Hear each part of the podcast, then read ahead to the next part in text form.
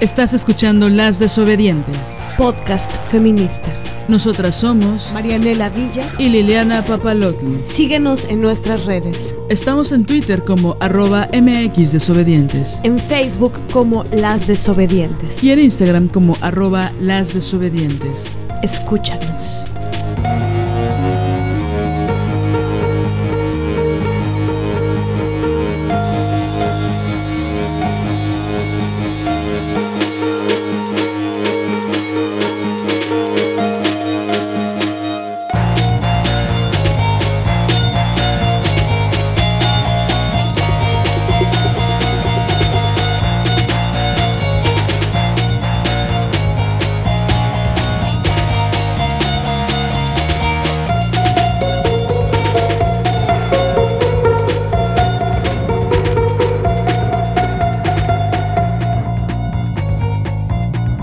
Buenos días, tardes, noches, ya estamos en su programa Las Desobedientes. Nosotras somos Marianela Villa. y Liliana Papalotl. El día de hoy estamos muy contentas porque acabamos de ver Million Dollar Baby. estamos en el 2005. no, no es cierto. Estamos en el 2021, pero sí la acabamos de ver. Por favor, si no la han visto, véanla. La volvimos a ver para, para complejizar, para, para amortiguar, para agarrar por, por, por la yugular nuestro deseo y para que, para que, para que, para que se me sale el, ruso cuando hablo de Million Dollar Baby. Pero qué fuerza de Hilary Swan, ¿no? Bueno, ¿de qué vamos a hablar hoy, Marianela Villa? Pues vamos a hablar de un tema que también está relacionado con la película que vimos y está relacionado con el deseo. También está relacionado con el deseo. Pero eh, lo vamos a ver desde, eh, digamos que el, el lado, el lado oscuro, el, el lado que, que imposibilita eh, la realización de muchas cosas que deseamos. Porque la realización de esto em, no solamente está en, en nuestras manos, sino que también hay algunos factores sociales, políticos, que eh, atraviesan este tema. Es decir, no es un asunto exclusivo de, de ponerle esfuerzo al, al- al asunto de realizar lo que, lo que se quiere, sino que también es necesario hacer el análisis de, de todos los factores que ayudan a esto, que, que lo propician o bien que lo imposibilitan. Y una de las cosas que imposibilita em, realizar lo que se desea, una de las cosas que imposibilita hacer eh, muchas cosas eh, vitales para la vida de una, están en relación con el tema de hoy, que es la violencia económica. ¿Qué es lo que atraviesa la violencia económica? ¿Qué, qué hay atrás de este gran tema? ¿Cómo nos atraviesa a nosotras eh, personalmente, es decir, políticamente? Y, cómo nos atraviesa a todas eh, según una serie de factores o de elementos. La raza es un elemento eh, crucial en relación a la, a la violencia económica. La clase, por supuesto, es un elemento crucial. Sin duda, el género, ser mujeres, ser mujeres en este mundo, ser mujeres en este mundo con el patriarcado como sistema y el capitalismo como sistema.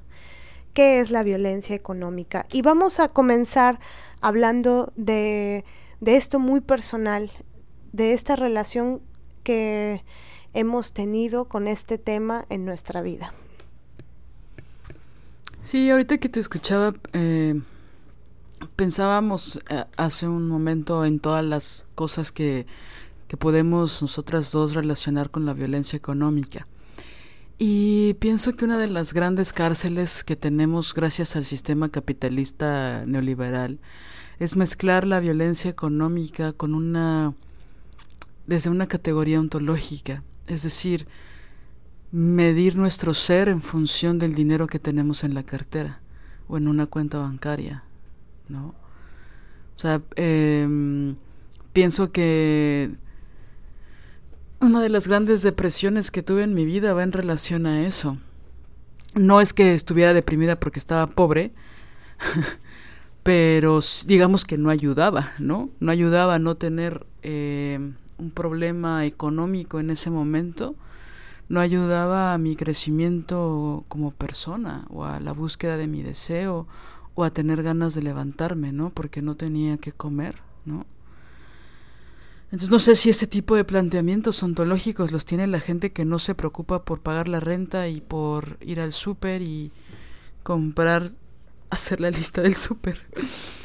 Pero creo que ahí es una de las grandes eh, obsesiones a las que siempre nos orilla el capitalismo y el Instagram, ¿no? Y todo lo que vemos en las redes y esta presión social por demostrar que tenemos, ¿no? y, y, pensamos erróneamente que es directamente proporcional a lo que somos, ¿no? Entonces, si vas a enseñar algo de tu casa, tiene que ser con ciertas características, ¿no? Que ahora fue lo que nos pasó con el Zoom y con todas estas plataformas, ¿no? Donde eh, aparentemente algo tan lejano, tan superficial, como es lo es una máquina o hacer dar una clase o una conferencia o una plática entre amigas desde el Zoom, pues de repente se volvió en algo muy cálido porque tú estás mostrando un rincón de tu casa o de tu cuarto o de tu, ¿no? de un espacio íntimo. Entonces, bueno, yo sé que es casi un chiste frívolo esto de qué, qué fondo de muestras, ¿no? Eh, detrás de esos, detrás de ti, frente a una pantalla, ¿no? Que hasta hay, hay chistes y basados en la realidad de que había gente que se compraba faldo, falsos, faldas, ¿no? ¿Qué? Falsos fondos con libros, ¿no? Con libreros y muchísimos libros. Y que yo cuando he visto conferencias de, sobre todo veo de artistas, porque pues soy aburrida, ¿no? Debería de haber de físicos cuánticos.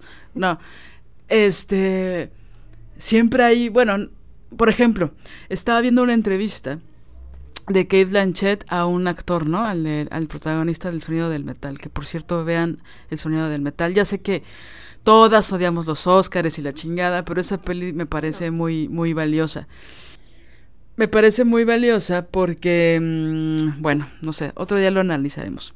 Pero habla acerca de aceptarse uno mismo y de cómo nos empeñamos en ciertos paradigmas que ya no son nuestra realidad, como la pandemia, ¿no? Pero bueno, y entonces está Kate Blanchett, que es maravillosa, ¿no? Fan, fan, hashtag fan.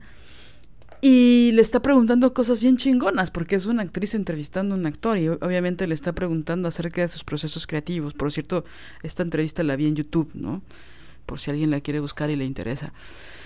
Y le hace preguntas muy chingonas y entonces él se nota que está, que en el fondo está este, en un cuarto de hotel, ¿no? Y ella no se ve su casa, pero atrás tiene una pintura, ¿no? Así como que una pintura muy chingona, ¿no?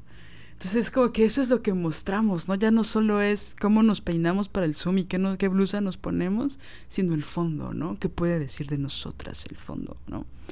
Y eso está relacionado con nuestra economía, sin duda. Y, lo relaciono mucho con esta parte que decía en un principio, eh, del ontológico, porque creo que ahí nos empezamos a destruir, cuando relacionamos íntimamente Ahora, yo no estoy diciendo que no tiene que ver las cosas que hacemos con el dinero que tenemos en nuestra cuenta, ¿no? O tampoco me voy a ver mega idealista. Pero pienso que dentro de la no paz mental que nos provoca no tener el dinero que necesitamos para hacer cosas básicas o para cumplir nuestros sueños, ¿no? Porque a veces ese es el pretexto que nos ponemos. Eh, justo el, otro día pensaba a profundidad con, con mi analista, con el culero de mi analista, porque así le digo de cariño. ¿Cuánto, ¿Cuánta sería la cantidad que necesitamos tener para tener paz? ¿Cuánta sería la, la, cuál sería la cantidad que necesitamos para, para llevar a cabo nuestros sueños. Porque hay momentos, no siempre, por supuesto, depende del contexto y tal, pero hay momentos en que sí se vuelve un pretexto. Pienso en los pintores. ¿De qué categoría, de qué tamaño, de qué, qué, qué tanta luz, qué, tan, qué, debe, qué objetos debe haber en un estudio de pintor para que sea el espacio que se necesita para hacer pinturas? ¿No? Marianela y yo tenemos un chiste donde que compartíamos sin saberlo, que cada vez que veíamos un garage con un, con un piso bonito o un espacio Vacío. vacío, decíamos, ah, aquí se puede ensayar, pero podría ser cualquier espacio, ¿no? Entonces, siempre buscando ese espacio donde puedes crear, donde puedes ensayar, ¿no? Eh, ese espacio donde puedes construir imaginarios, ¿no? Pero ¿qué características tiene que ser esa habitación propia, como decía Virginia Woolf, o ese espacio creativo para así aventarnos eh, a la aventura ferviente y chingona de cumplir nuestros sueños, de alcanzar nuestro deseo? Entonces, porque el riesgo de solo depender de ello, de solo depender del dinero para cumplir nuestro deseo, creo que va de la mano con una insatisfacción crónica a veces, en el sentido de que una ya puede tener el, el estudio de sus sueños y no tener que decir. Porque pareciera que a veces el objetivo es tener el espacio exacto de nuestros sueños, pero no el contenido de nuestras creaciones. Entonces, ¿de qué nos sirve? Por ejemplo, recuerdo la película que tú y yo hemos comentado varias veces de um, Pina Bausch. Hay un momento donde en, en, en, el documental de Pina Bausch, que fue en 3D y tal y tal, que fue maravilloso, hay un momento donde están ensayando en un estudio donde no hay paredes, todos son, digamos, puertas o ventanas de vidrio y está en medio del bosque. ¡Uf! ¿No? O sea, uno dice, es que ahí sí puedo hacer mi obra. Ahí sí escribo mi, ahí sí escribo mi libro. Ahí sí puedo escribir. ¿No? Ahí sí puedo construir personajes, ¿no? Y la verdad es que sí estaría lindo, como lo que decíamos en el episodio pasado de, del personaje de Juliette Binoche que se va a los Alpes, a una casa de campo maravillosa a crear. Sí, sí ayuda, pero no lo es todo. Porque hay veces que yo me, hay veces que yo me encuentro a mí misma con ese sinsentido de buscar un espacio para ensayar, como si solo ahí tuviera la capacidad de crear. Cuando he creado en mi cuarto muchísimas veces, ¿no? O he creado en, en, en, en espacios, en antros de mala muerte, ¿no? O sea, a mí me da mucha risa hablarlo porque es algo que se ha vivido con respecto a los camerinos, ¿no? O sea, si yo tuviera fotos de todos los, digo, están en mi mente, ¿no? Tal vez si me pongo a dibujarlos podría lograrlo, pero si tuviera foto de todos los camerinos donde me he cambiado, donde me he maquillado, donde, ¿no? No cambió radicalmente mi personaje por haberme maquillado junto a unas chelas en un bar en la zona rosa, ¿no? Mientras los meseros pasaban ¿no?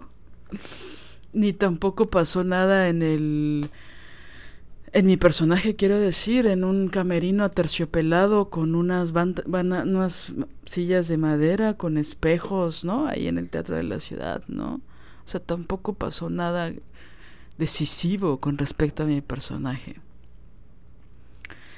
Entonces, pienso que muchas veces la economía nos lleva a obsesionarnos con la forma. Y si eso lo traducimos a nuestra vida, puede ser una cárcel. ¿No?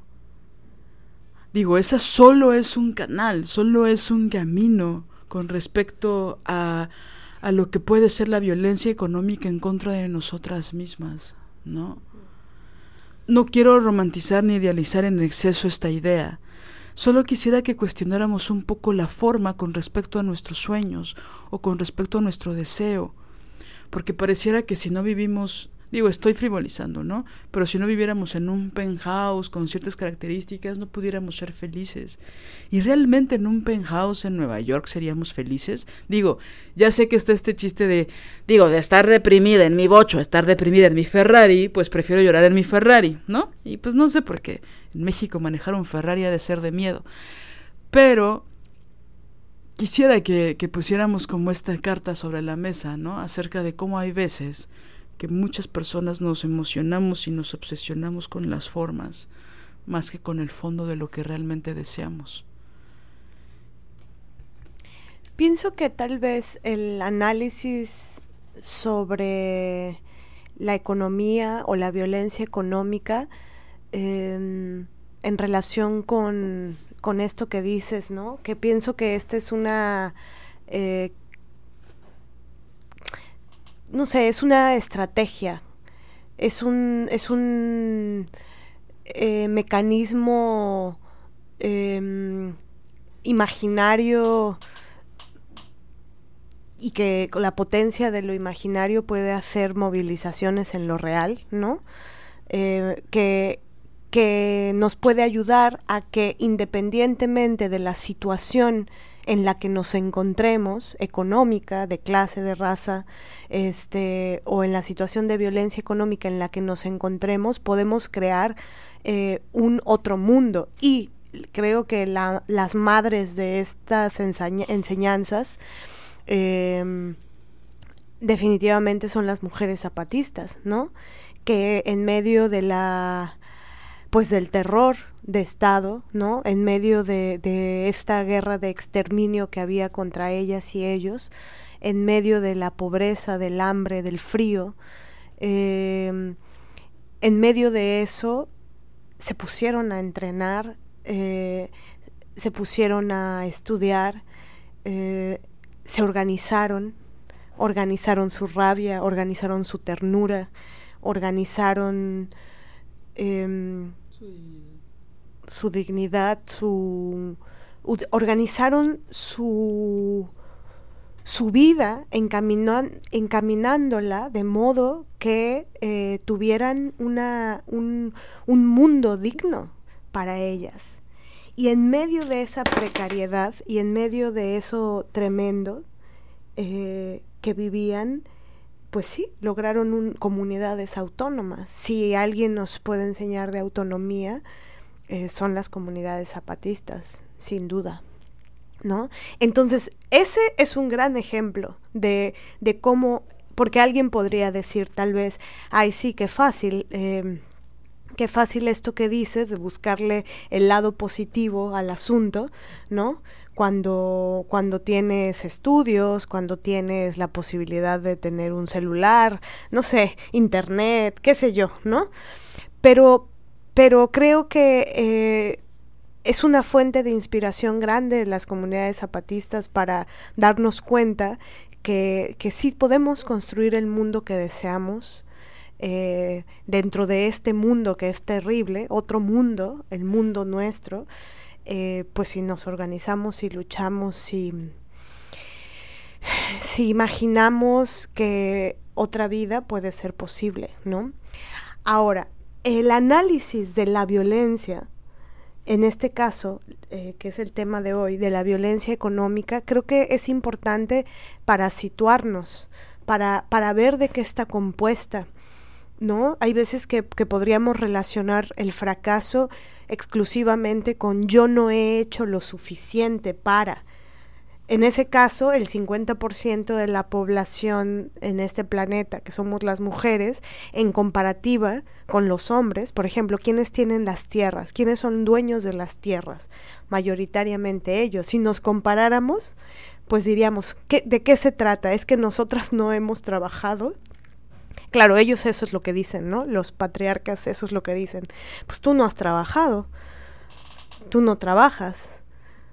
Como si toda la fuerza de trabajo de las mujeres que hacen el soporte para que otros salgan, para que otros hagan, para que otros viajen, crean, crezcan, eh, no significara, ¿no? Que es lo que hablamos en el episodio del trabajo eh, eh, más bello del mundo, que es el trabajo de la ama de casa, en el sentido de em, de, todo lo que implica, de todo lo que significa, de todo el valor que tiene, que en este mundo patriarcal no se le da, ¿no?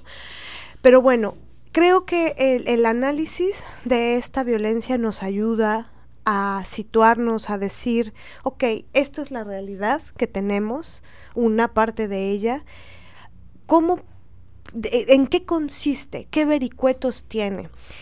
Y yo quiero eh, hablar de algo que, mm, como para abrir esto personal con referente al tema, algo que, me pasó em, ya siendo feminista, ya teniendo algunas ideas feministas hace algunos años, eh, y estando en una relación de pareja heterosexual, eh, y había esta eh, organización económica del 50-50, ¿no? Como si el 50-50, 50-50, ¿no? Eh, fuera lo, más justo, lo más ético, lo más adecuado en esa, relación. Y como feminista, yo pensaba que, mm, pues sí, que era lo, lógico, que era lo justo, ¿no? Mm, que, esa fuera la organización. Al paso del tiempo y de mayor feminismo, este, y de mayor análisis eh, de, de, otras eh, compañeras, autoras que, que, escriben y que hacen sus aportes y que una los, los, estudia y entonces te abren los ojos, ¿no? Y te das cuenta de que esa supuesta justicia en el 50-50%, eh, vas al restaurante y tú pagas la mitad, ¿no? Está la renta y tú pagas la mitad eh, y él la mitad, ¿no? Em, y así, las, cosas que hay, que pagar en la vida eh, y en particular en la vida en pareja. Te das cuenta eh, que, que pues no hay tanta justicia. O habría que analizar en particular em, qué características tiene la economía ¿no? de cada persona, en, en este caso de él, y qué características tiene la economía mía y a partir de esas características eh, se tendría que hacer una organización particular. No sé si me explico. Sí, claro, o sea, porque eso se convierte en algo muy cómodo para ellos. Y muy, pues no solo desequilibrado, inequitativo, sino indigno para ellas. Yo he escuchado varias mujeres que se sienten muy progres diciendo, ahora me tocó invitarlo a él, porque todo es 50-50, es lo que queríamos. No, no queríamos la igualdad, porque la igualdad no es justa para nosotras, porque de entrada nosotras ganamos el 30% menos que ellos en promedio. A veces ganamos ni eso, no ganamos ni esa desigualdad, a veces es mucho más amplia la desigualdad.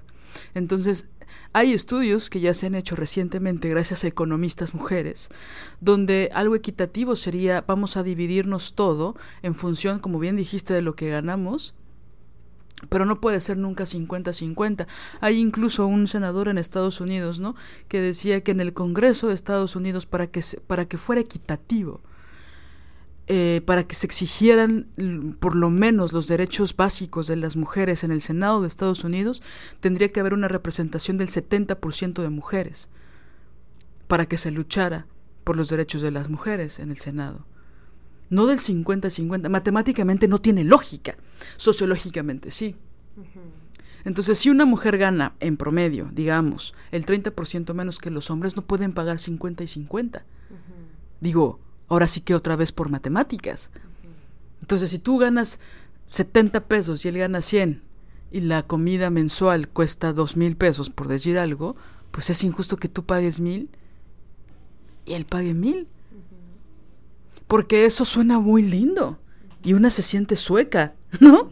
Tomando esas decisiones. Pero en la realidad, en el cotidiano, es absolutamente injusto. Sobre todo porque no se hace ese 50-50 en la lavada de trastes, ni en la lavada de ropa, ni en todo el trabajo que se hace en doméstico. Sí, y en todas las aportaciones em, con fuerza de trabajo que se hace para que ellos realicen trabajos en donde terminan cobrando ellos. Mm. ¿No? Eso, eso es lo que es tremendo. Y también el, el, egoísmo patriarcal que está, que está implicado aquí, ¿no? Yo me acuerdo que cuando terminé con este sujetillo, eh, eh, un día, eh, bueno, discutiendo sobre, sobre mm, quién se iba a quedar en el departamento, ¿no? Porque yo pedía ser yo la que se quedara en el departamento, que era un departamento que rentábamos, eh, porque él tenía mucho mayor solvencia económica, lo cual le permitía eh, buscarse otro departamento que fuera un poco más costoso, hacer una mudanza, etcétera, etcétera. Todos los gastos tremendos que, implica salirse a veces de un lugar para irse a otro, ¿no? Y él insistía en que no, este, en que no, em, porque no quería, por, sus, por su machismo, por su mierda. Em, y ahí, hablando de lo económico, en, algún momento mencioné el, em, el asunto de la, la, organización económica que teníamos y mencioné este 50-50. Y él me salió con una frase de, me dijo, bueno, en realidad nunca fue 50-50. Y, y, le, y yo, yo no entendía a qué se refería. Le decía, pero claro, la renta, eh, los viajes, esto, aquello, todo era 50-50. Y si algún día tú ponías más, yo era una deuda que tenía y te lo tenía que pagar. Y se lo tenía que pagar, se lo pagaba. Y mencionó que no era 50-50 porque él pagaba el Netflix, porque él pagaba eh, la línea telefónica y creo que ya, era eso. Y bueno, el Netflix y la línea telefónica de todas formas era algo que, eh, eh, aunque viviera solo, eh, pues pagaría, ¿no? Yo sí sé que son, digo, el Netflix no es acá como algo tan, tan necesario, pero a eso se refería. O sea, lo, el 50-50 no era por los 400 pesos que ponía además. Ahora, la diferencia que había en salarios era eh, tremenda. Entonces, ese egoísmo, esa, ese, ese, esa putrefacción del egoísmo de los vatos es, em, es violencia económica. Eso es violencia económica. Bueno, pero eso parte de que son unos miserables. Exacto. O sea, contarte el Netflix y que bueno, eso aparte ni siquiera es original. No conozco ninguna amiga que se haya separado donde la discusión no sea el Netflix. Pero Sí, sí, sí, o sea, porque no es, no es, ahora sí que ni siquiera la Netflix es el Netflix. ya, perdón. Este, no, si no es chingar, es ganar. Es joder, es violentar. Es yo puse un peso más.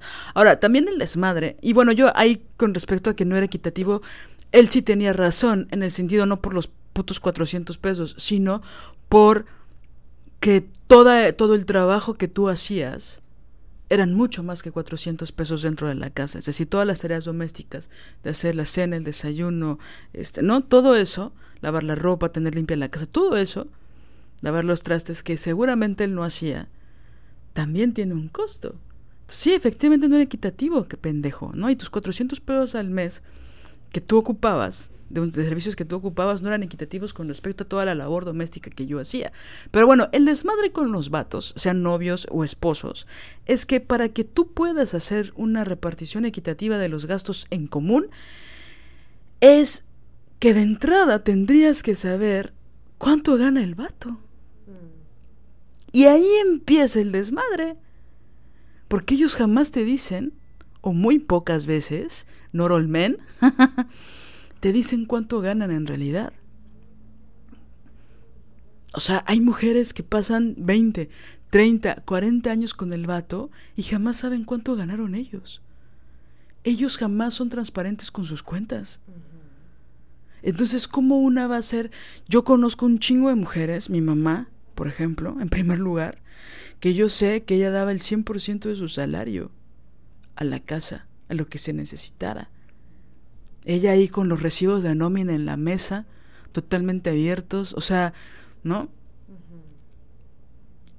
Eso no pasa regularmente con los vatos. Entonces, para que haya una distribución de, a ver, ¿cuánto ganas tú? ¿Cuánto ganan? ¿Cuántos realmente saben cuánto ganan ellos? Porque cuando muchas veces, cuando ellos dicen yo gano tanto, no es la verdad. Entonces, bueno, ni siquiera se puede hablar de eso, porque se emputan, se enojan. Me quieres controlar mi dinero y dicen esas pendejadas que solo hacen ellos, ¿no? Entonces, es complicado porque ¿cómo abres tu hoja de Excel si de entrada la información no es fidedigna? Porque las mujeres, desgraciadamente, como ponemos el centro de nuestras vidas al amor, regularmente somos muy transparentes con lo del dinero. Y pues en muchos casos no es comparable con lo que ellos ganan. Y muchas veces eh, ni siquiera gastan tantas horas en trabajar como muchas mujeres. ¿no? Ellos muchas veces trabajan menos horas. O su fuerza de trabajo no es tanta. Digo, no siempre. Pero si ocurre. Incluso cuando pasan en estas familias que de los noventas para acá se hizo más común que hay mujeres que ganan más que los vatos, eh, ahí también hay una transparencia de las mujeres. Ellas sí dicen cuánto ganan, ¿no? Que a mí nunca me va a dejar de sorprender. Y yo cuando me enteré iba en la prepa, ¿no? Que Courtney Cox, la actriz de Friends, Mónica Geller en Friends, cuando se casó con el estúpido ese Arquette, ella ya ganaba un millón de dólares por episodio cuando se casaron. Y ella le pidió a la producción ganar menos dinero porque él no ganaba tanto. Yo recuerdo tener 15 años y decir, qué estúpida es, ¿no? Para que el pitito de él pues no se desprendiera, ¿no? o sea, ¿cuál es, no? Pidió dos cosas, uno que no le pagaran tanto y lo otro que agregaran el apellido de él en los créditos de ella. Eso para mí es violencia económica, prueba A. Prueba Hollywood. ¿Me explico? Entonces, ¿Cómo se puede tener una transparencia económica en el cotidiano, en las familias, si los vatos ni siquiera aceptan cuánto ganan? Y ellos se tienen sus guardaditos, ellos tienen sus derechos, y ellos salen y tal. Entonces, cuando una mujer tiene sus guardaditos, que muchas también lo hacen, regularmente esos guardaditos son para cambiar el comedor, o para cambiar la lavadora, o para los este útiles escolares de los niños, de las niñas. O sea, esos guardaditos que muchas veces tienen no son para cosas que solo sean para ellas. Me encantaría escuchar mujeres todo el tiempo que dijeran, me estoy haciendo mi guardadito para el spa, ¿no? Me estoy haciendo mi guardadito para irme a, no sé, a dar un paseo de unos cuatro días, tres días y cuatro, ¿no? ¿Cómo es? Cuatro días, tres noches en Zacatecas. Quiero conocer todas las malditas iglesias que hay en... No, o sea, no sé me voy a ir con mis amigas a tomar el café, ¿no? Entonces, hay un chingo de formas de violencia económica. Yo tenía un vecino hace muchos años, contador, por cierto, el hijo de la chingada, que le decía a su esposa, le hacía así de, le decía, vas a ir al mercado, ¿no? Entonces sacaba su cuaderno, sacaba una, una pluma y le decía, ok, ¿cuánto cuestan los jitomates? No, pues 12 pesos el kilo. Ok, te voy a dar 12 pesos. ¿Cuánto cuesta la cebolla? No, pues quiero que traigas dos. ¿Cuántas necesitas? No, pues tres. Ok, bueno, tres. ¿Cuánto cuesta? No, pues nueve pesos. No, o sea, todo se lo iba contando. De tal forma que le daba el dinero contado con pesos y centavos para que no se gastara absolutamente nada más. Y eso a ella le parecía normal. Cuando ella cuidaba a los dos hijos que tenían, tenía la casa, ¿no? Y luego un día ella se puso a hablar con una mujer guerrera y revolucionaria, que no era yo, era otra. y entonces eh, los, los hijos crecieron tal y ella se puso a meserear para tener un dinero para ella, ¿no? Para poder ella gastar su dinero en una crema, en algo para ella, para cambiarse el vestido, para la falda, para unos zapatos. Ese es el tipo de cosas que hacen las mujeres y ese es el tipo de cosas que hacen los hombres. Y a mí me molesta muchísimo. Así como hay veces que no sé si has visto esto de 200 pesos en, no sé, no estoy haciendo mala comparación, por ejemplo, 800 pesos en unos jeans, ¡ah! está bien. 800 pesos en una cita dermatológica, ¿qué? ¿No? Este, 1500 pesos en unos tenis, ¡ah! 1500 pesos un taller, ¿qué? ¿No? O sea, como que hacemos una relación con el dinero que es loca, ¿no? Eh, eh, eh, pensándolo en violencia económica, pienso, ¿no? Em, que muchas de las mujeres amas de casa se vuelven expertas en administrar el dinero, ¿no? Y bueno, de repente hacen cosas mágicas, ¿no? Mi mamá siempre dice, hoy, hoy, hoy he mentado mucho a mi madre, supongo que porque fue el 10 de mayo, pero bueno, ella siempre tiene esta regla de que si se gasta el dinero, dice, los hombres nunca tienen dinero porque se lo gastan en, lejos de su familia, ¿no? Tienen esta regla. Y, y yo pensaba, ¿no? Las mujeres administran el dinero de cierta forma, pensando en los hijos, pensando en la casa, ¿no? Entonces pienso, puta, 2.500 pesos en uniformes, pues bueno, eso es lo que cuesta, ¿no? Pero los vatos se pueden gastar ese dinero en una noche con sus amigos en un bar, o comprando la botella, o ellos siendo los que, los que pagan la ronda, ¿no? Que son eh, candil de la calle y oscuridad de tu casa, ¿no? Entonces pienso que así como hay esas comparaciones ridículas que luego hacemos de, pues sí, en unos jeans sí me gastaría 800 mil pesos, pero ¿cómo le voy a pagar mil pesos a mi psicoanalista? ¿No? O ¿cómo le voy a pagar a una persona por hacer un servicio tanto? ¿No? Pero en otras cosas sí lo invertimos. Pienso que muchas veces dentro de casa ese tipo de violencia siempre se ejerce en contra de las mujeres. Y en Latinoamérica, la verdad es que yo creo que en todo el mundo, pero en Latinoamérica siempre está la ley del dinero constante en las casas, ¿no? Una cuando empieza a crecer y empiezas a... Yo, por ejemplo, las primeras veces que me hice de dinero fue porque me becaban, ¿no? Y entonces eso ya me daba a mí un estatus ante mí misma y por supuesto en la casa, ¿no? Pero ya hay una valoración distinta, por eso yo insisto en relacionarlo con lo ontológico, porque la gente te empieza, empezando por tu casa, te empieza a tratar con más respeto cuando ganas dinero. Ya hay como otro valor distinto a las cosas que haces, porque te levantas todos los días, te bañas, te arreglas y vas a trabajar. Y entonces ya, ¿no? Hay un cambio de configuración en tu jerarquía dentro de la casa, porque sales a sufrir las humillaciones de tu jefe o de tu jefa, ¿no? Entonces, pienso que está muy rudo. Y bueno, ejemplos de violencia económica hay muchísimos, por supuesto. Digo, ahorita nos iremos acordando de más. Pero es muy cabrón eh, vivirla tan constantemente desde que somos niñas, porque se ve en millones de cosas, ¿no? Sí, y digamos que los lugares, eh, a grosso modo, en los que eh, esta violencia económica puede eh, suceder, em, bueno, por supuesto, en, en, este planeta, en este mundo, para las mujeres. Hay violencia económica a cada paso, ¿no?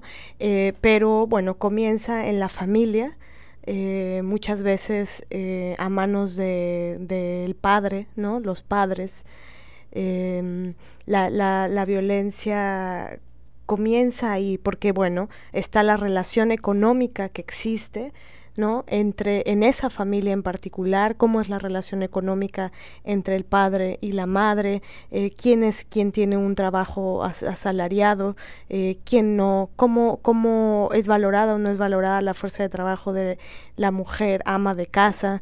Em, es decir, en ese sistema patriarcal, em, eh, hay un padre y una madre que tienen una situación económica y esa situación económica conlleva violencia, ¿no?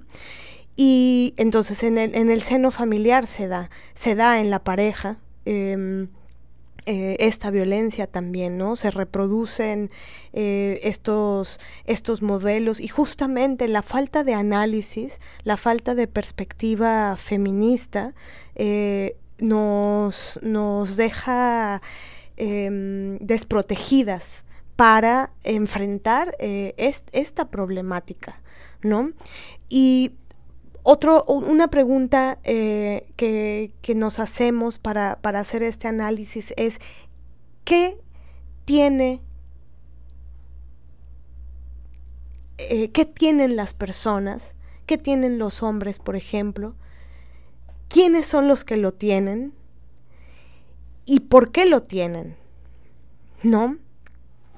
¿Qué, qué es eso que, que logran y por qué lo logran?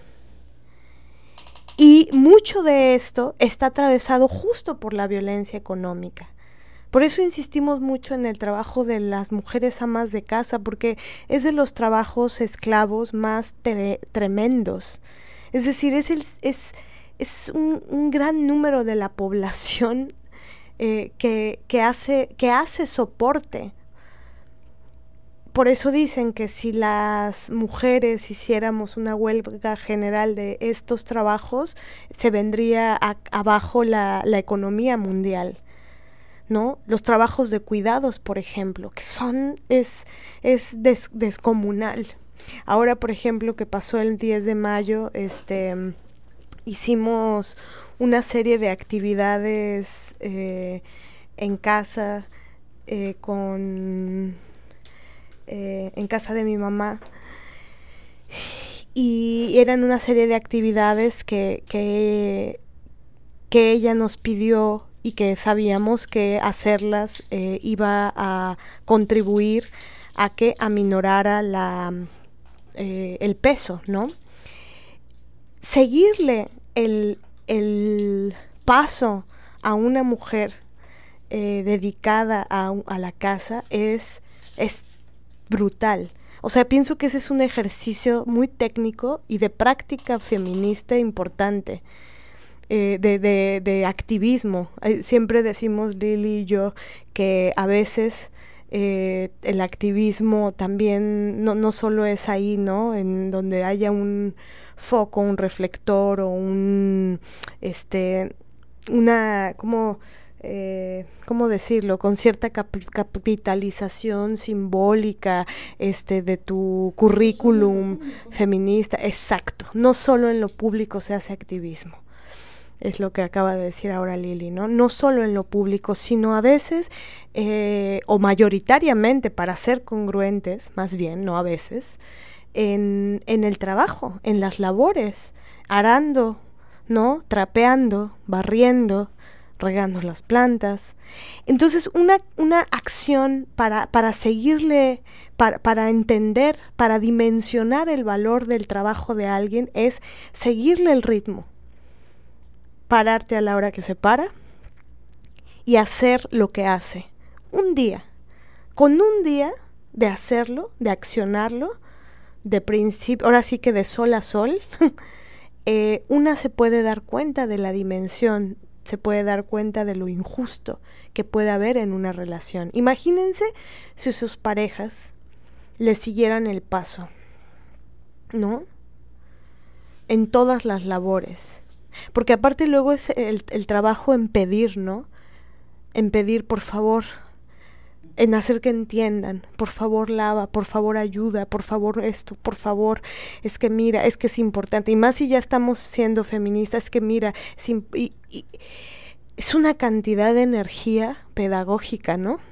para, para que comprendan. Y si es que no hay un pleito de por medio. A mí el sujetillo me dijo una vez, eh, porque él creía que pagándole a una em, eh, señora que fuera a limpiar la casa, pagándole una vez a la semana, este, con eso se solucionaba el quehacer de toda una semana.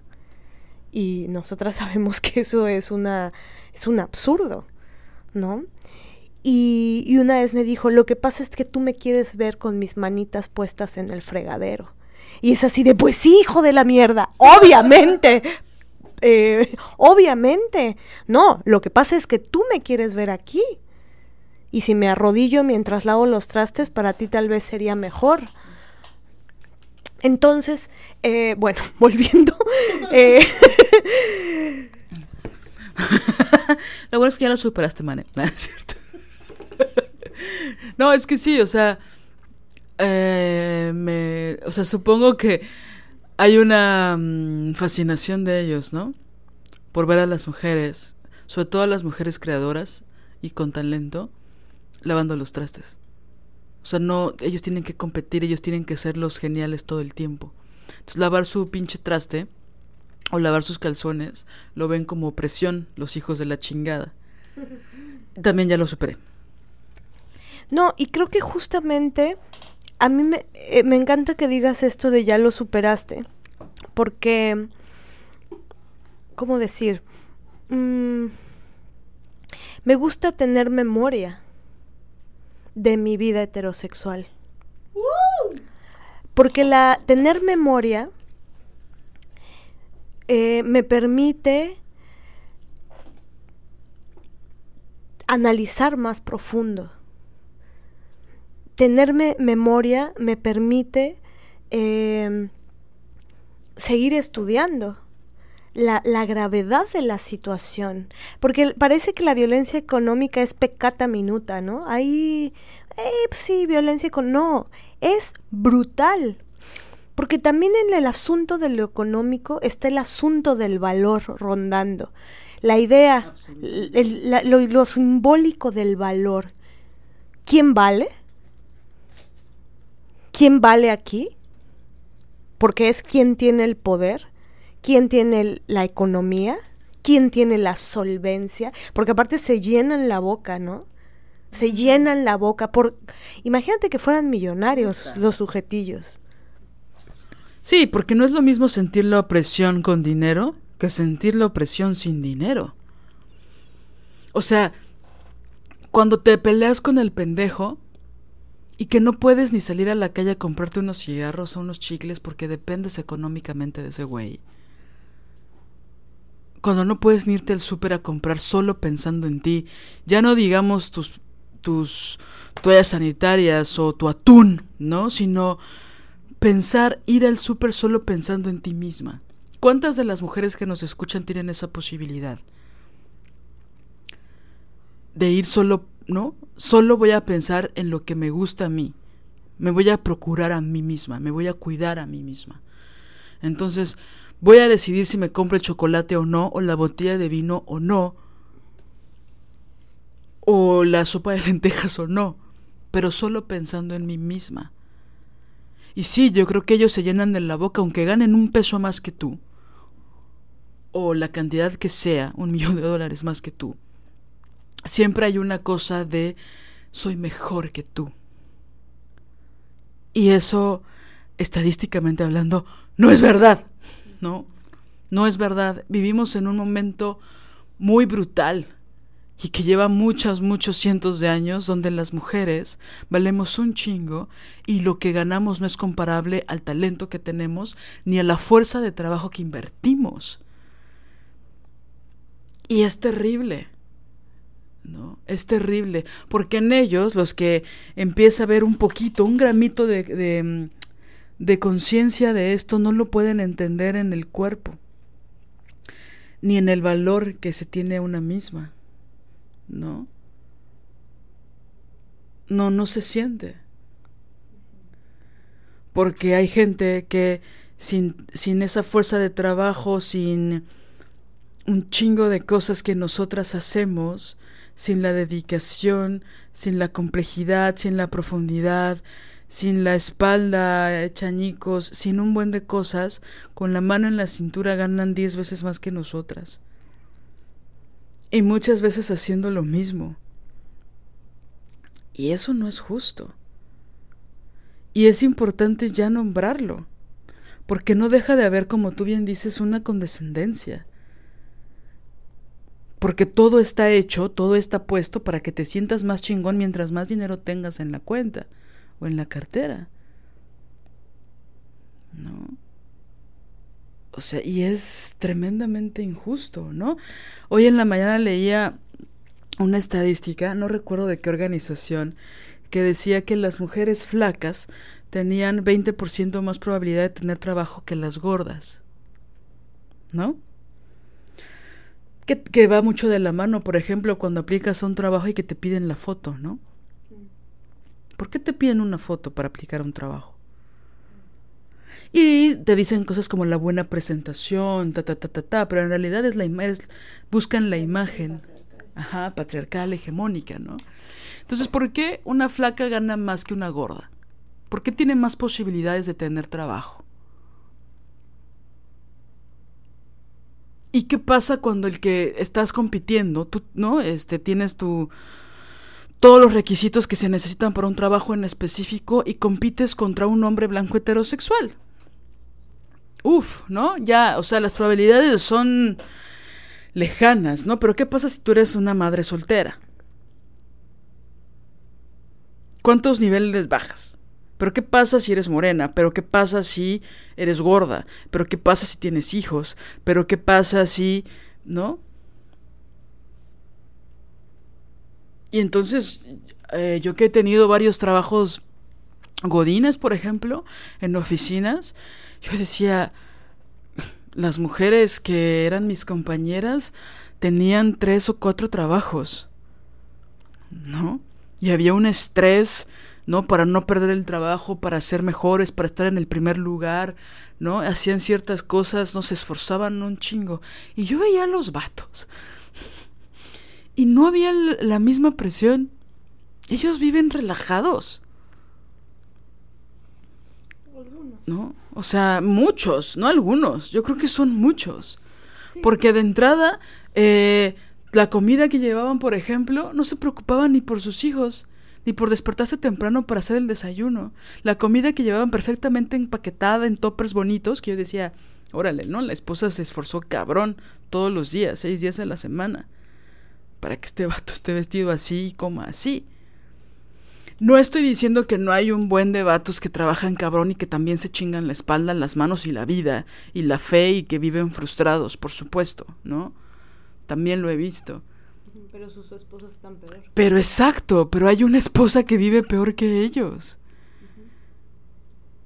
Entonces yo veía tenía una compañera en específico que hicimos una gran amistad, que estaba muy preocupada porque sus dos hijas, ella era madre soltera, tuvieran la carreras universitarias, ¿no? Y entonces tenía otro trabajo aparte de este, pero aparte era ama de casa y vivía en un estrés constante para estar siempre en el primer lugar de la oficina, ¿no? Y si había un bono extra por cualquier cosa, ella lo buscaba porque eso significaba que le podía comprar más ropa a sus hijas o lo que fuera que necesitaran, ¿no? O sea, había una autoexigencia brutal. Y yo sé que ella no era un caso aislado. ¿No? Y ellos, hasta su forma de caminar, ¿sabes? Tranquila, ¿no? Tienen hasta tiempo para bromear con otras compañeras. Bueno, tienen hasta tiempo para coquetearles. Sí, y aquí pues también se abre eh, el, asunto de la independencia económica y el asunto de tremendo y maravilloso de la autonomía, ¿no? Que independencia no es autonomía, ¿no? Son dos categorías diferentes. Y, y la violencia económica y la falta de análisis de esta violencia o la falta de ciertas circunstancias de vida para analizar esta violencia, eh, nos, nos, impide em, forjar esta independencia económica y más aún eh, nos impide forjar esta autonomía. Mi mamá siempre nos decía, dependencia económica es dependencia emocional. Yo crecí con esa frase y cuánta razón tiene, ¿no? Porque, porque sí, ese, el, digamos que el capital, la cosa que, que se logra a nivel muy concreto con el sistema patriarcal em, desde, desde un lugar, ¿no? Porque es decir, hay, hay eh, capital simbólico que, que, ellos tienen y que es acumulativo, para ellos sí, ¿no? Em, pero también eh, lo que logran es capital, lo que logran es territorio, lo que logran son propiedades. Y por supuesto, acumulación simbólica, que eso eh, lo explica maravillosamente Lagarde, ¿no? Donde dice esto que, ya hemos mencionado en otros episodios. Las mujeres no tenemos acumulación simbólica, siempre tenemos que llegar a un nuevo lugar a demostrar que quiénes somos y qué hemos hecho, cada vez, cada vez, cada vez. Así seas la experta en hacer la ensalada de, de jitomate verde, siempre tienes que demostrar ¿no? Demostrar que eres una experta en eso. Y ellos no, ellos acumulan, ellos tienen acumulación simbólica. Y solo como pavos, reales se van ensanchando y ensanchando de esta acumulación. Entonces, pienso que, que mm, es vital que, que analicemos eh, nuestra relación económica, la relación que tenemos con la economía como Lagarde dice también, sin no se puede forjar autonomía si, si no se hace eh, un,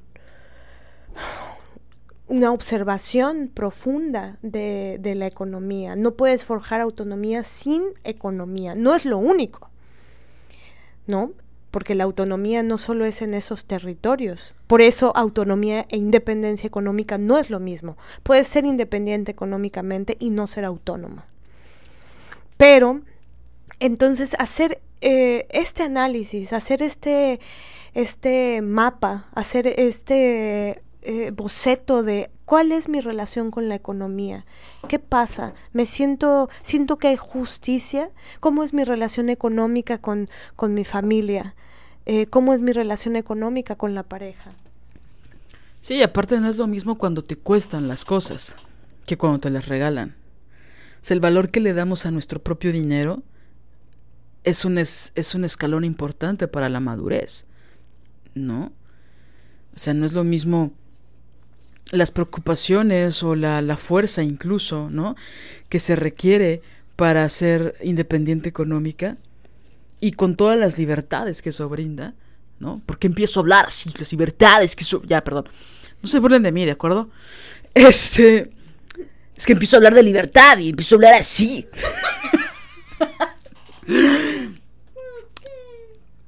No, ya en serio, ya, espérense, ya. Este...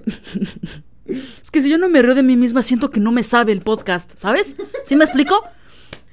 Bueno, pero no, ya fuera de broma, la independencia económica es fundamental para construir todas las libertades. Fíjate que, fíjate que, no sé si he contado esta anécdota, se las cuento en chinga. Estaba en un día, ahorita recordando estos, estos horribles trabajos, este, en la oficina, si ustedes me quieren triste, enciérrenme en una oficina a trabajar. O sea, es lo peor. Bueno, para mí, para mí, claro. Sí, sí, sí. Hay gente que lo ama y pues véanle las canas. No, no es cierto. Ya. Este. Estaba en estos trabajos. Entraba a las 7 de la mañana. Eh, mi oficina estaba ahí junto, junto a casa de la chingada, ¿no? Entonces tenía que salir muy temprano de la casa, etcétera. Y ya estaba a punto de llegar. Hagan de cuenta que faltaba, iba en el camión, faltaba como un puente, ¿no? Un puente más para bajarme. Y entonces estaba mega nublado, hacía un frío que te cagabas. La Ciudad de México hecha una mierda, como siempre. Tránsito hasta la madre, este, tenía que agarrar tantita carretera. No, era un asco. 2008 no fue un gran año para mí, amigas, pero bueno. Y entonces empezó a chispear, o sea, ya era como, güey, tengo la nube en la cabeza. Y entonces, insisto, faltaba un puente, ¿no? Para que yo llegara a mi oficina.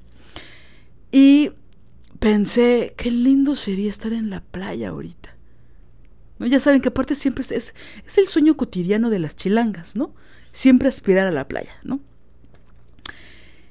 Y estaba pensando en eso y dije, ¿qué tal que en el siguiente puente me bajo, me cruzo y me voy a la playa, a la chingada? Saben, como estas películas de Hollywood chafas, ¿no? Y dije, no, pero mi supervisora me va a chingar y me va a decir, aparte, yo soy una persona responsable, ¿no? No puedo hacer eso. Bueno, para no hacerles el cuento largo, efectivamente me bajé en el siguiente puente. me regresé a la casa y me fui a Acapulco. Tres días, tres días, cuatro noches, no, cuatro noches, tres días. Me fui tres días a la playa. Me valió. Y recuerdo que hice unas compras antes. Y aparte de eso de llegué a la, llegué a la central camionera, porque pues sí me fui en camión. Y fue de, hola, necesito un boleto para el siguiente viaje a Acapulco. Y la chava me dijo, salen tres minutos, apenas si lo alcanzas. Y ya corrí. Y solo había como cuatro personas en el camión porque era como un martes, ¿no? La, la cosa es que... Yo quiero preguntarles, digo, pienso en estas mujeres que he tenido cerca en mi vida a lo largo de los años, que han tomado decisiones que olían a libertad, que se sentían a libertad, gracias a la independencia económica que han tenido en sus vidas. Regularmente esas historias están inundadas de cosas que les regalaron a sus madres, ¿no? O a su familia, porque así son las mujeres, ¿no? Así somos las mujeres. Y que me parece mega emocionante, ¿no? Pero esas libertades efímeras que nos podemos dar las mujeres gracias a la independencia económica y que también siento que hay un rasgo de misoginia en los hombres que no nos quieren libres, por lo tanto no nos quieren con dinero, no nos quieren dueñas de nuestras vidas, porque imagínense una mujer que no pone al centro de su vida el amor y que aparte se gana su propio dinero. Bueno, es el inicio de la revolución de las mujeres. ¿No? Y yo cuando eso pasó, era, faltaba, fue una semana antes de Semana Santa de ese año. Entonces el clima era maravilloso y todo estaba barato en Acapulco y no había nadie. Y recuerdo estar nadando en el mar, diciendo, si me corren mañana la vez que no me importa, porque este momento, este momento, estoy en la playa, nadando. No tuve que pedirle permiso a nadie para escaparme a la playa. Bueno, sí llamé a mi oficina y dije, ah, me siento mal. ya saben, como en la primaria. este, pero fue maravilloso, ¿no? Yo no sé si mi madre se ha dado esa libertad alguna vez de dejar todo y largarse a la playa tres días. Me encantaría que todas nuestras madres lo hicieran alguna vez, ¿no? Sí, también aquí están las, las grandes instituciones, ¿no? Que, que se atraviesan, la institución de la heterosexualidad obligatoria, la institución del matrimonio, la institución del el tener hijos por obligación porque somos mujeres, la institución, ¿no? Y así, ta, ta, ta. Eh, de cosas que, que a veces no, no se tienen las herramientas a temprana edad y, y de pronto tienes un bebé a los 22, por ejemplo, como fue el caso de mi mamá que me tuvo a los 22 y luego otro embarazo y luego otro. Y, y eso, y luego un, un, un padre muy hijo de la mierda, este, como fue el mío, ¿no?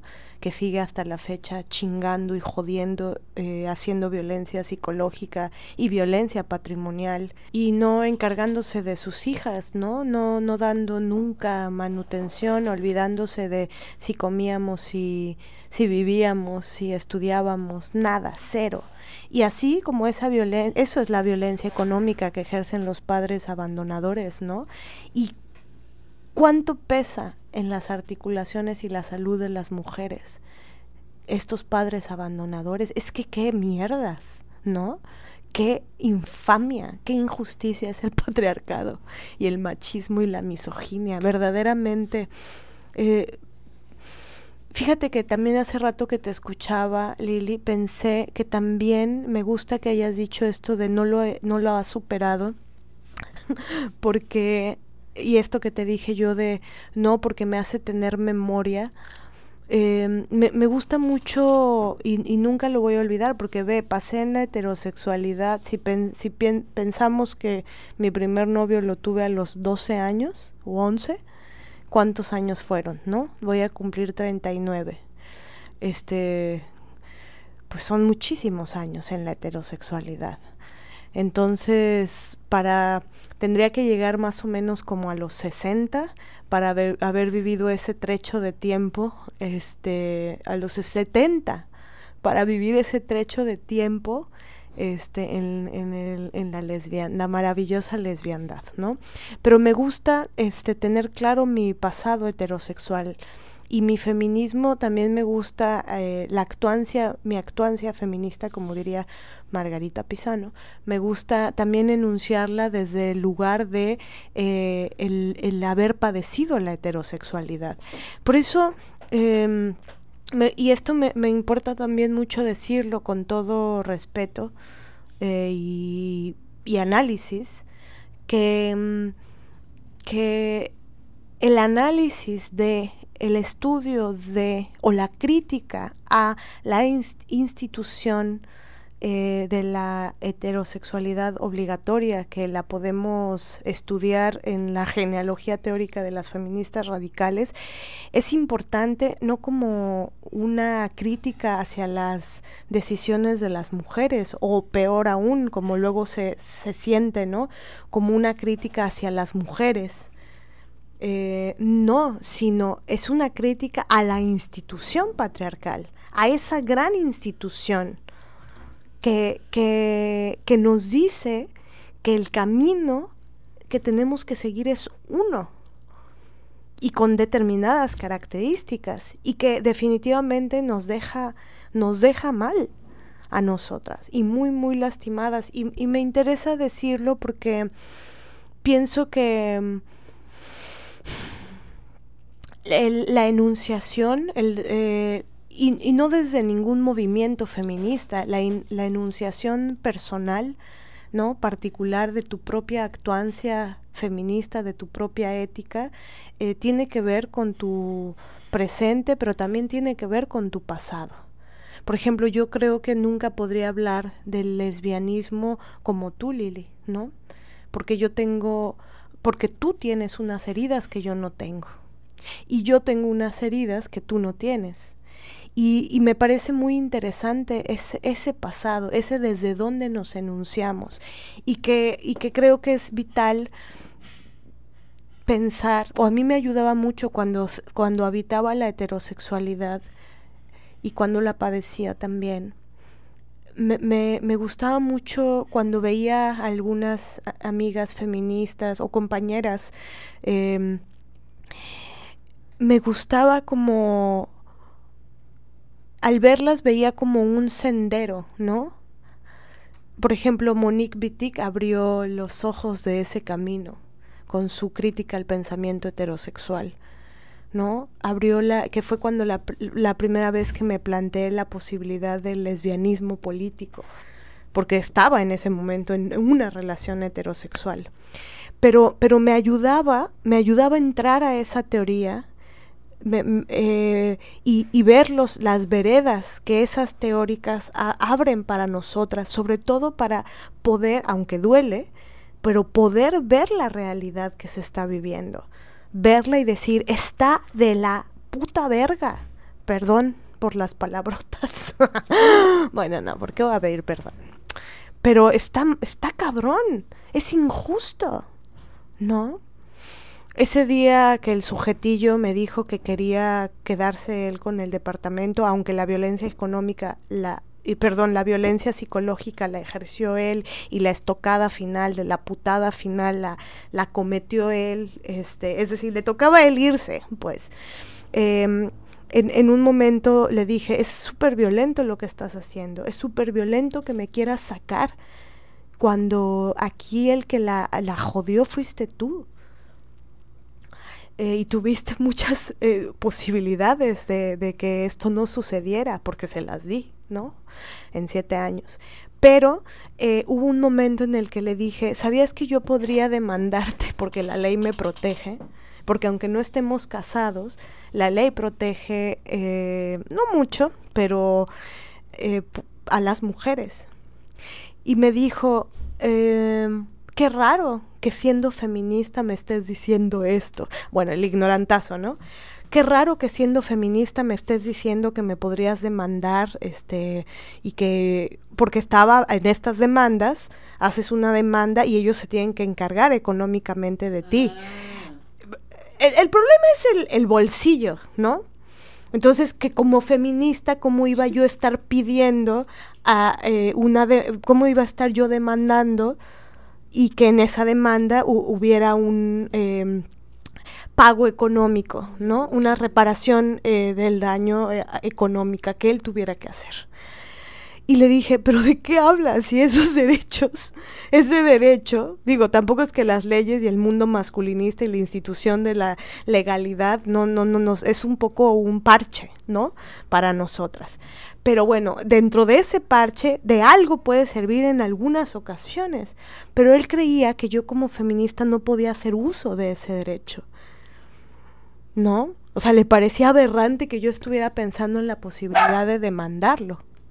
Exacto, exacto, Cersei.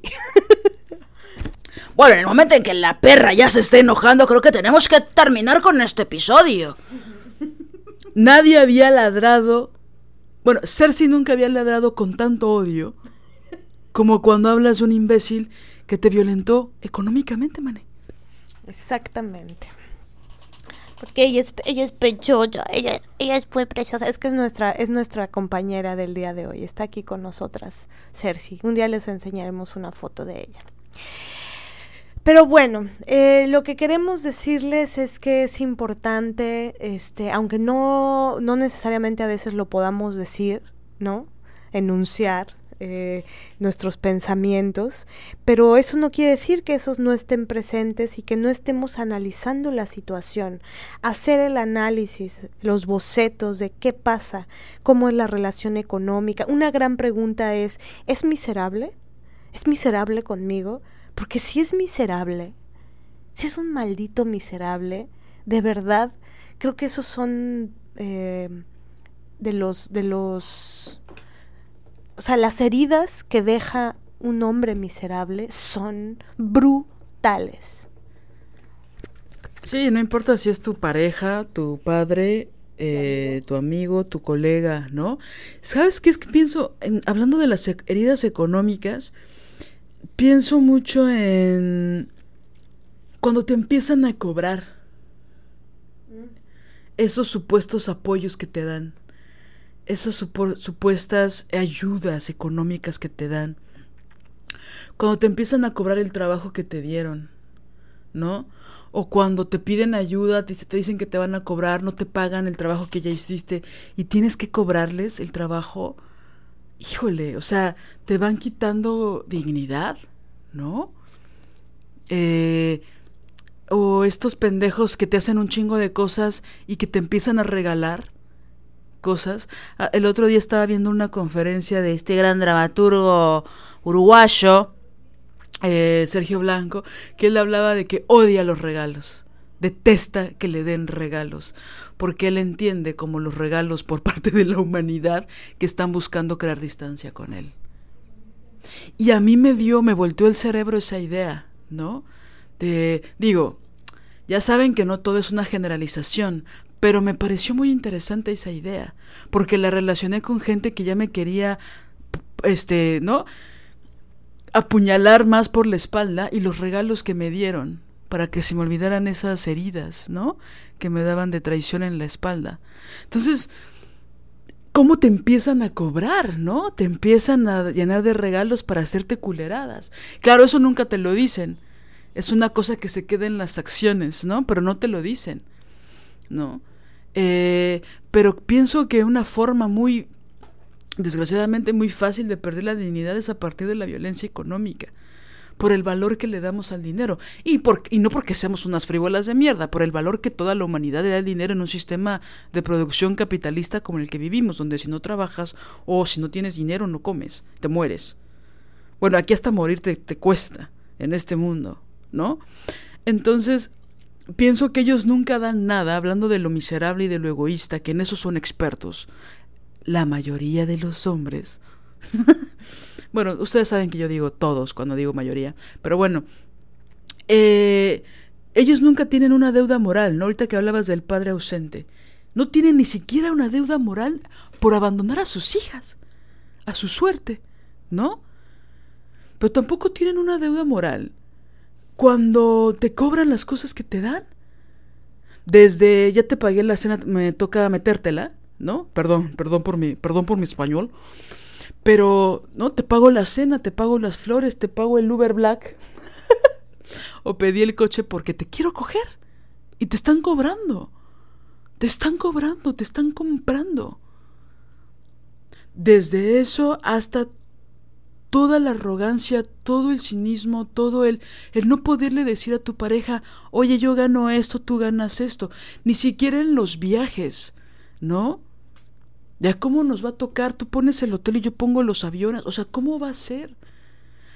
Ahora también hay esta cosa eh, que yo lo he visto en muchísimas mujeres, que cuando por fin terminan con el pendejo, digo, perdón, con, con su pareja, regularmente, no siempre, pero aquí sí regularmente, ellos les deben dinero a ellas. Y para cobrarles es un pedo. Muchas de ellas terminan perdiendo dinero cuando terminan con los vatos, por infinidad de motivos. Pero como todo es una competencia de ganar y perder para ellos, sobre todo cuando se termina una relación amorosa, ellos quedan debiendo dinero.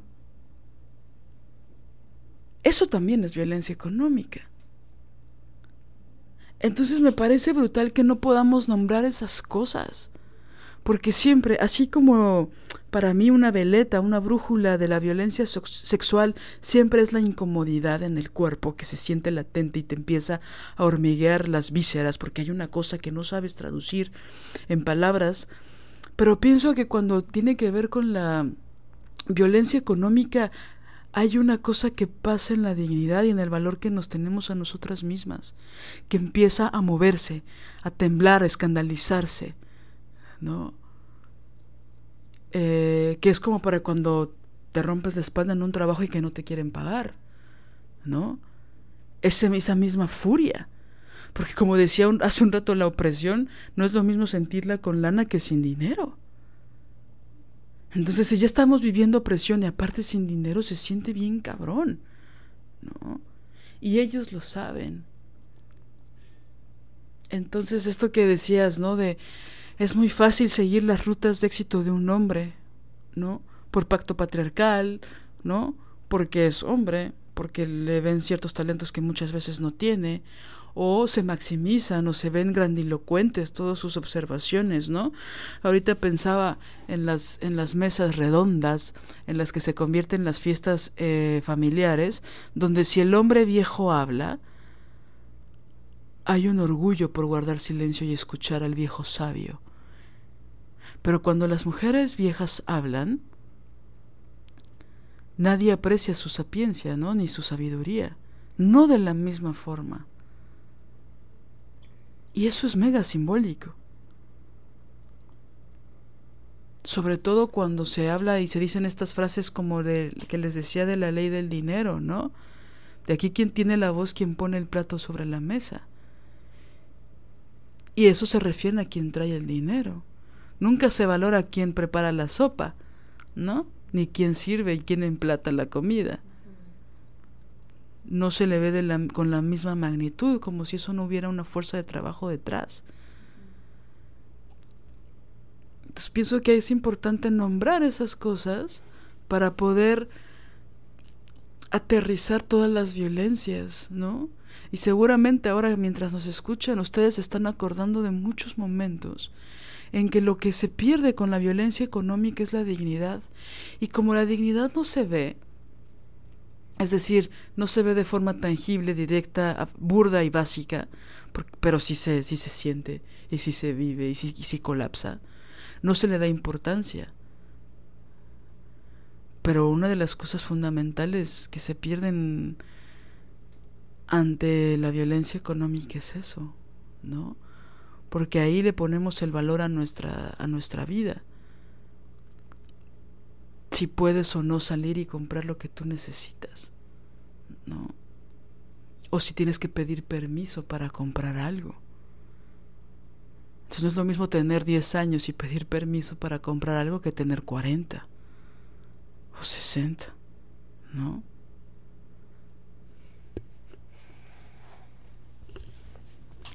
Sí, eso, hacer ese boceto de, de cómo es cómo es nuestra relación con esto y dónde, como dice Lili, dónde sentimos eh, que nos que las vísceras nos hablan y nos dicen esto no está chido, esto no es justo, esto me hace sentir mal, ¿no? Y, y analizarlo y, buscar las estrategias. Por eso la película que les mencionamos al principio eh, de alguna manera tiene que ver porque esta mujer eh, que, tiene muy claro su deseo, ¿no? Que es boxear. Eh, es, es, muy, es muy interesante ver la, la, potencia oceánica de su deseo. Es muy interesante ver eh, eh, su relación que tiene con, o su no relación con, no, no está en el pantano del amor romántico, ¿no? Está sola, buscando, construyendo lo que quiere y, y, trabaja para buscar ese deseo, ¿no? Ahí hay, hay, algo, su relación con lo económico es súper interesante analizarlo. Por eso tiene que ver con el tema de hoy esta película. También es muy interesante ver cómo no colapsa con los distractores. Porque no tiene tele en su casa, por ejemplo. Mm. Es decir, pienso que a veces la mala relación que tenemos con el dinero no es el, el dinero en sí, sino descolocarnos ¿no? Dentro de un lugar hay que movilizar otras partes de nuestra vida para poder acceder al dinero. ¿No? O sea, hay veces que el dinero solo es consecuencia de otras cosas, ¿no? Entonces, ¿cómo nos descolocamos? Si pensamos que nunca nos van a dar la beca, pues nunca vamos a aplicar a ella. Si pensamos que nunca nos van a dar el ascenso, pues no vamos a aplicar a él. ¿No? Si pensamos que nunca vamos a ganar dinero, pues nunca vamos a ganarlo. ¿Cómo podemos revertir? ¿Cómo podemos descolocarnos de ese lugar? ¿Cómo podemos cambiar nuestra relación con el dinero para adquirirlo y que no se nos vaya la vida en ello? Y que no sea la eterna preocupación ni el primer pensamiento antes de antes de sí, bueno, cuando recién despertamos ni antes de dormir. ¿Cómo podemos mover nuestra vida en relación a nuestro deseo? Para que el dinero sea una consecuencia de lo que deseamos, de lo que deseamos. Uh -huh. no la búsqueda uh -huh. del dinero como un deseo único, ¿no? Yo creo que es momento de ir cerrando. Eh, la perrita ya se durmió. Ah, no, mira, dije, di, dije durmió y ya me volteó a ver con cara de, no, culera, estoy aquí despierta. este, agradecemos mucho su escucha sea en el momento en que sea. es que estoy viendo que ya es la medianoche. Este, pero bueno. 11.59. 11.59. Sigue siendo martes. Sigue siendo martes, pero todavía no está subido. Pero es martes. bueno, les queremos mucho. ¿Y te ibas a decir unas últimas palabras? No, les mandamos besos y abrazos. Ojalá puedan ver la película. Este, para, para ver si, si miran esto que les contamos. Muchas gracias por todo lo que nos escriben. Nos da siempre mucha, mucha, mucha alegría. Es un bálsamo de cosas bonitas. Sí. Oigan, hay muchas mujeres, bueno, no voy a decir calificativos, hay mujeres que nos han escrito, que han cambiado cosas en su cotidiano, que han revertido incluso decisiones que han tomado porque escuchan el podcast. Estoy haciendo una pausa porque se me olvidó lo que iba a decir. No, no es cierto. Estoy muy conmovida. Hay mujeres que han cambiado su vida en aspectos fundamentales porque les hemos dado ánimo, tú y yo, Marianela, y la perrita también, Cersei. Entonces eso es muy emocionante, porque pues tenemos altibajos en nuestra vida, porque pues básicamente no somos robots, ¿no? Somos dos mujeres humanas. Entonces eso nos emociona muchísimo. Por supuesto, las palabras, voy a decir un cliché, pero las palabras no alcanzan. Imagínense las pausas que hago para adentrarse en lo que siento de que haya mujeres que cambian cosas en su vida porque nos escuchan, porque escuchan nuestra valentía, porque escuchan nuestras anécdotas, nuestras reflexiones. Pero es muy, muy, muy, muy emocionante porque que eso suceda, que este podcast exista, también es parte de nuestro deseo. Me gustaría que pudieran ver a Lili. Mm. porque mm, em, me conmueve verla tan conmovida, porque, em, porque creo que justo va de eso, de, del deseo. Este proyecto está en relación definitiva con el amor y este proyecto está en relación con el deseo. Y, mm, y hay veces cuando guardamos algunos silencios es por los el trajín de la vida ¿no? Pero, pero también a veces porque pues sí nos hacen knockout en otros lugares, ¿no? Y caemos a la lona. Em, y pues cuesta a veces levantarse. Y sus palabras son eh, y sus acciones, su valentía y toda, toda la valentía toda la potencia de, lo que hacen, que nos cuentan en su vida, ¿no? Y, las acciones que emprenden, que son eh, tremendas, admirables totalmente, nos, hacen pensar que, pues, que tiene, eh, pues, que esto es, es bueno, ¿no? Y bello, y que es un aliento, es un gran aliento. Y por eso Lili está conmovida y yo también. Y les agradecemos mucho su escucha, su tiempo. Y pues eso, muchas gracias por escuchar estas dos voces. Este, y pues eso, vean Million One Million Hillary, One Million Hillary Baby, como la bautizó Mané, o Million Dollar Baby, como se llama. Este, porque es, es muy emocionante ver a, a una mujer eh, aparte es maravilloso que la protagonista sea mujer, ¿no? Que, que hace muchas cosas y que mueve cosas en su vida. Y por ejemplo, hay una cosa que dice acerca de la edad, ¿no? Que es una, una de las grandes órdenes patriarcales, que cuando llegamos a una edad ya no podemos hacer cosas, ¿no? Ya no podemos seguir nuestros sueños o cumplir nuestro deseo. Y esa historia busca revertirlo, ¿no? Digo, las que lo hayan visto saben que el final no es lo más maravilloso, pero bueno, eso va formulado con otras narrativas. Pero ahí lo que nos interesa poner la lupa sobre todo es, es en el deseo, en cómo la constancia y el trabajo que se necesita para, para poder dormir tranquilas, ¿no? Y para estar felices y emocionadas por vivir. Y bueno, muchas de ustedes nos recuerdan estas ganas y esta emoción. Y es importante mencionarlo. Así que muchas gracias a Victoria y muchas gracias a muchas mujeres que nos han escrito y ya dije que no iba a usar calificativos, pero bueno. Me repito y me repito. Pero bueno, solo por hoy, solo por hoy, solo por hoy, vean toda la valentía que hay en ustedes mismas. No hay, no hay ni una mujer, no existe una mujer que no sea valiente.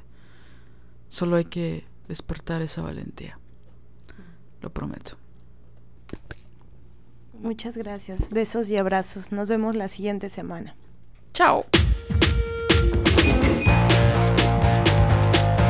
Diseño original de Ori Jane, música original de Alina Maldonado.